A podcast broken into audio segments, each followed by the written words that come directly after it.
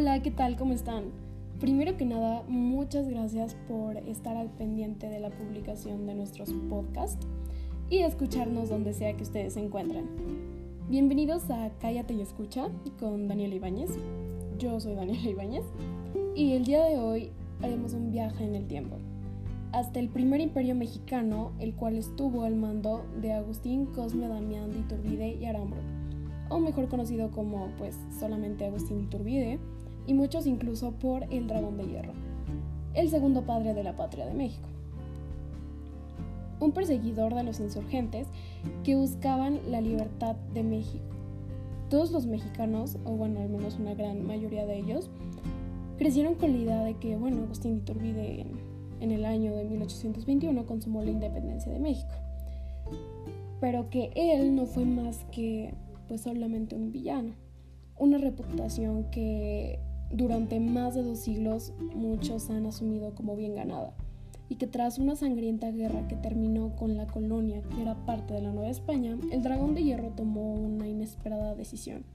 Se proclamó emperador de México aunque pues la monarquía era parte de lo que miles y miles de personas habían combatido durante más de una década.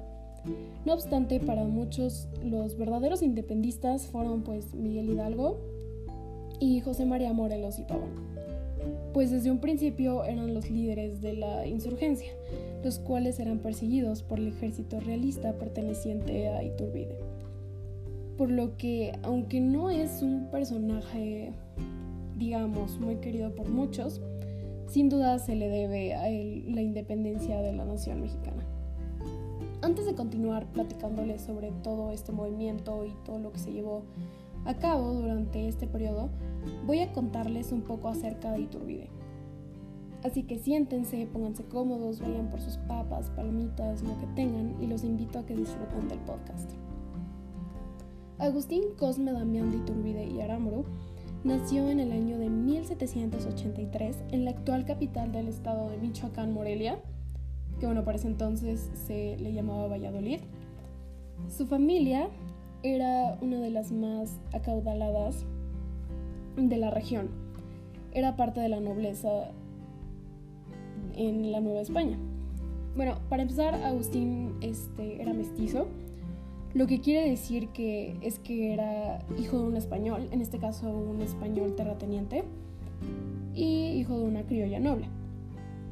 Pero Iturbide no siguió el camino de su familia propietaria de comercios y haciendas.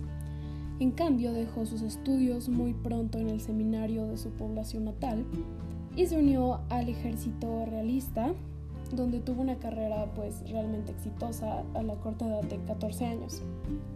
A sus 22 años se casó con Ana María Huerta, de nombre completo Ana María Josefa Ramona Huerta Muñiz.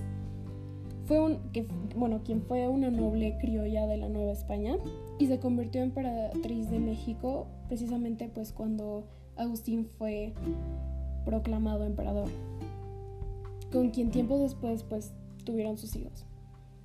En el año de 1810 él supo de las conspiraciones en pro de un movimiento armado para separar el territorio pues, de España.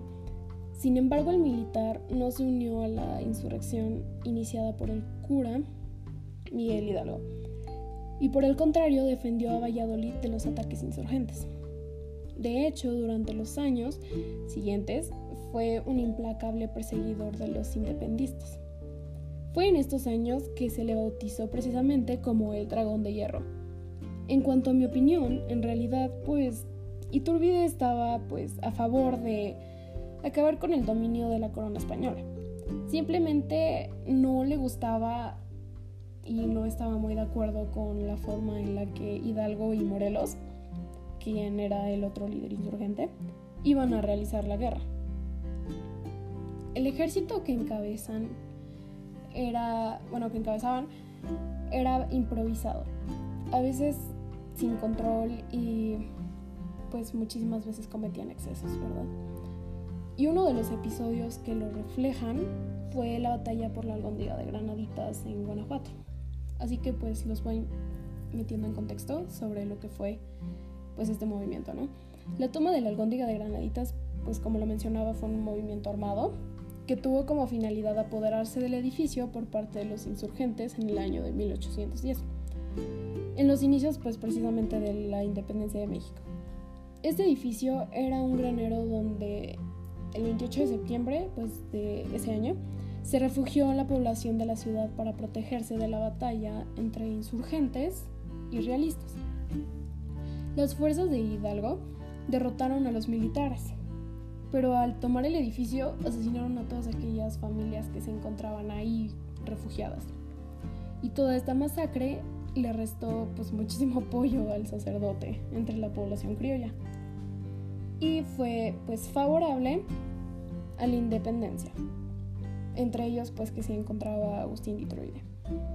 De manera paradójica, el implacable perseguidor de los insurgentes retomó la lucha de Hidalgo en el año de 1820 decisión la cual muchos le llaman que no fue gratuita, por decirlo de una manera. Y bueno, ok gente, este, iremos a un súper corto, bueno, vamos a ir a un corte. En un minuto regresamos.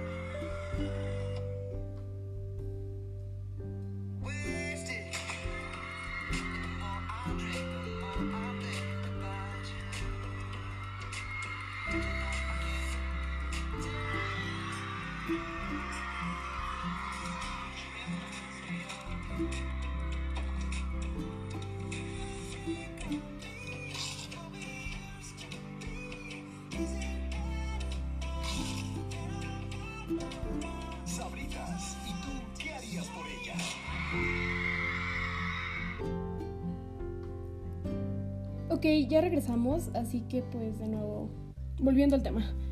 La corona lo acusó así de corrupción y canceló su mando en el ejército. Y aunque Iturbide evitó ser encarcelado, entendió el trato diferente que había para los nacidos en el país y los peninsulares originarios de España. Digamos que este es el momento en el cual es cuando deja de ser realista y empieza a pensar mucho más en la independencia. De esta forma se unió a Vicente Guerrero, el único líder insurgente que seguía en armas para esos tiempos, y juntos formularon el Plan de Iguala para separar al territorio de la península. Y bueno, para entrar de nuevo una vez un poco en contexto, voy a hacer una pequeña pausa para explicarles un poco cómo fue el Plan de Iguala. Básicamente este plan estableció las bases para poder lograr la consumación de la independencia de México y unió a las fuerzas realistas e insurgentes al formar entre ambas el ejército trigarante o de las tres garantías, la religión, la unión y la independencia. En esta alianza, pues preponderó la búsqueda de la concordia entre españoles y mexicanos. Dicho plan fue uno de los primeros documentos que permitieron tener un sustento legal de la independencia de México. Este contiene 23 artículos, los cuales fueron el resultado de las negociaciones políticas entre diferentes sectores de la sociedad, compuesta de criollos y castas que, pues ellos anhelaban la igualdad con los españoles peninsulares. Tiempo después, en septiembre del año de 1821, fue que se consolidó la independencia y existía una tendencia favorable a establecer un imperio en el territorio. Y en julio del año de 1822, el dragón de hierro fue designado emperador bajo el nombre de Agustín I. En cuanto a mi opinión acerca de esto, es que fue casi inevitable. México se encontraba prácticamente en bancarrota debido a que llevaban una década de guerra. Creo que estaba perfectamente claro que un cambio más suave, digamos, de un gobierno a otro, era pues por medio de un imperio. Al final de todo esto, veníamos de un virreinato. A fin de cuentas, esto era lo que el pueblo ya conocía y ya se encontraba más familiarizado con todo esto. Y de hecho, ese era el plan original. El documento que define o concreta la separación se llama, o bueno, conoce, como el Acta de Independencia del Imperio Mexicano. Esta acta es un documento en el cual el Imperio Mexicano, pues, precisamente declara su independencia de lo que era el Imperio Español. Como mencionaba, un imperio era el destino de México. Y en ese escenario, el mejor candidato para encabezarlo, pues era Iturbide. Un hombre inmensamente popular que de alguna forma u otra hubiera terminado siendo emperador. Ahora voy a platicarles más a detalle lo que fue el imperio de Iturbide. Ya sabemos que tuvo de antecedentes la guerra de independencia mexicana, que fue de 1810 a 1821, y que el origen del imperio fue gracias al plan de Iguala. El imperio de Agustín de Iturbide fue también llamado primer imperio mexicano. Existió únicamente nueve meses, bastante corto, Empezó el 21 de julio del año de 1822 y terminó el 19 de marzo de 1823. A pesar de su corta duración, este gobierno es de suma importancia en la historia de México, ya que fue el primer gobierno este, pues, independiente de este país. Aunque Iturbide fue elegido por un Congreso, durante su corto gobierno ganó multitud de enemigos debido a sus malas políticas económicas y la disolución del Congreso. El imperio de Iturbide tuvo muchas características, entre ellas tuvimos la primera bandera nacional y un himno, que pues es como prácticamente establecer los primeros símbolos patrios entre ellos la bandera nacional con los colores verde, blanco y rojo, la cual, bueno, la bandera y el escudo eran muy similares a los actuales símbolos del Estado mexicano, pero con la diferencia de que el águila en la bandera y el escudo imperiales no apresaban a la serpiente y además estaba coronada para representar el carácter monárquico del nuevo Estado.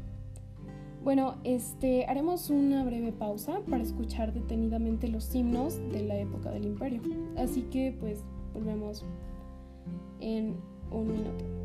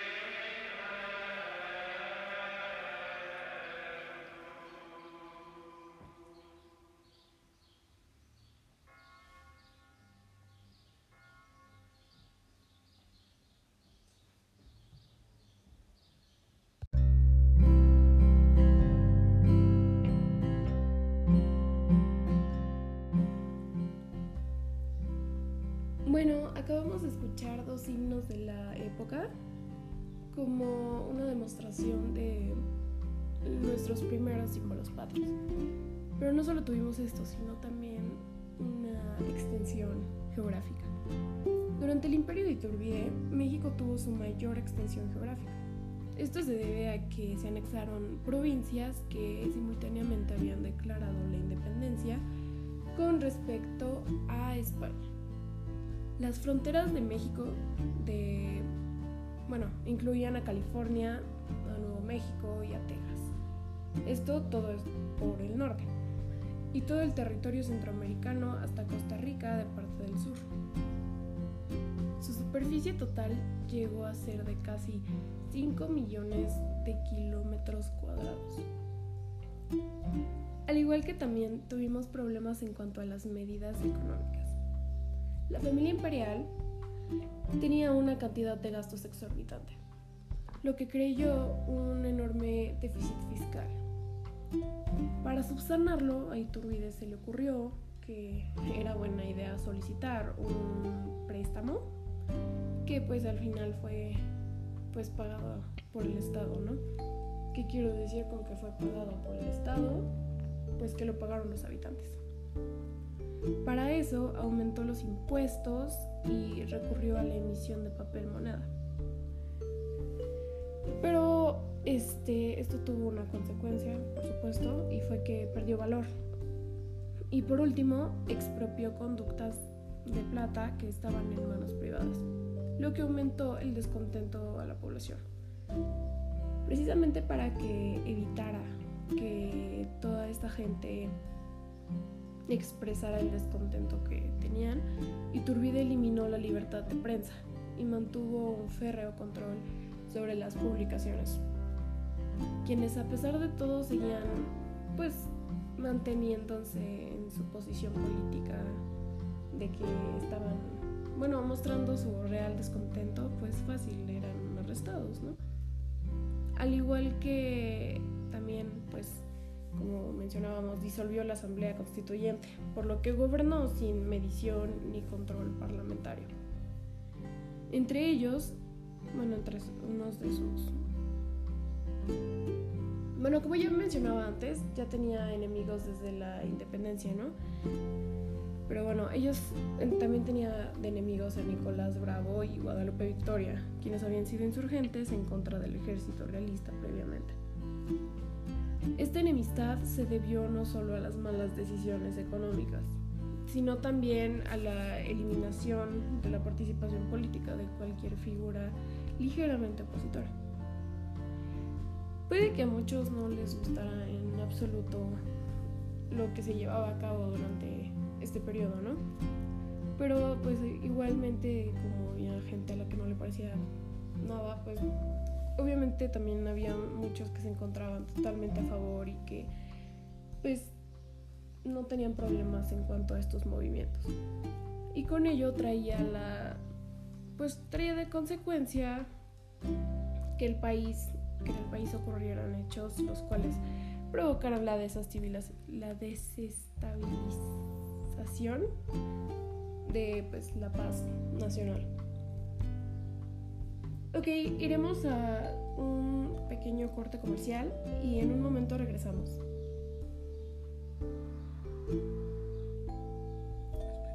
Espera.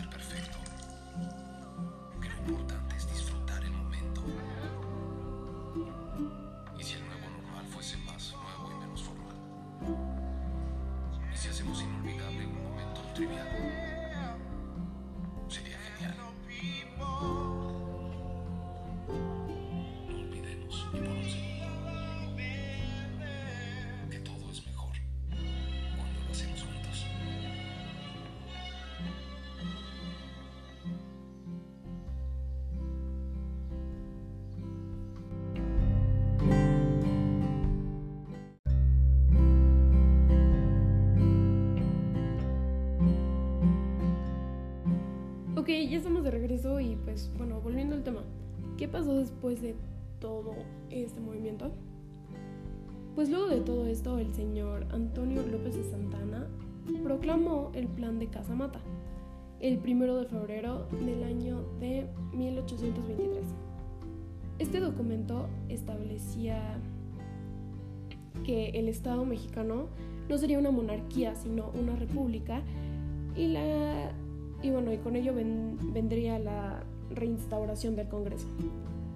Con el apoyo de militares como Vicente Guerrero, Nicolás Bravo, José Antonio de Chavarri y Luis Cortázar, se concretó el golpe de Estado que al final terminó con Iturbide, con Agustín de Iturbide. En el año de 1823, Iturbide y su familia fueron exiliados en Italia con una pensión vitalicia. Sin embargo, existieron levantamientos a su favor de su regreso. Para evitar que eso ocurriera, en abril del año igual de 1824, Iturbide fue declarado traidor y enemigo público del Estado. Iturbide, sin estar al pendiente de esto ni estar enterado, el ex emperador, pues Iturbide, regresó a territorio mexicano en el mismo año, 1824, y fue arrestado y fusilado el 19 de julio de ese mismo año. Vaya que ocurrieron muchísimas cosas durante este periodo.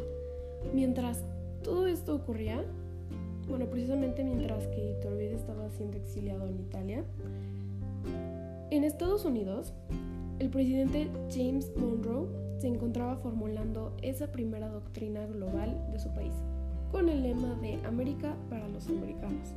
¿A qué me refiero? Me refiero a la doctrina Monroe. La doctrina Monroe este, consistía en considerar cualquier intervención europea en los destinos de los países americanos como un agravio directo a los Estados Unidos que ameritaría una respuesta inmediata y contundente. Al mismo tiempo que bueno, todo esto estaba pasando, Inglaterra, Reino Unido, Europa Occidental incluso América anglosajona, se encontraba en plena revolución industrial.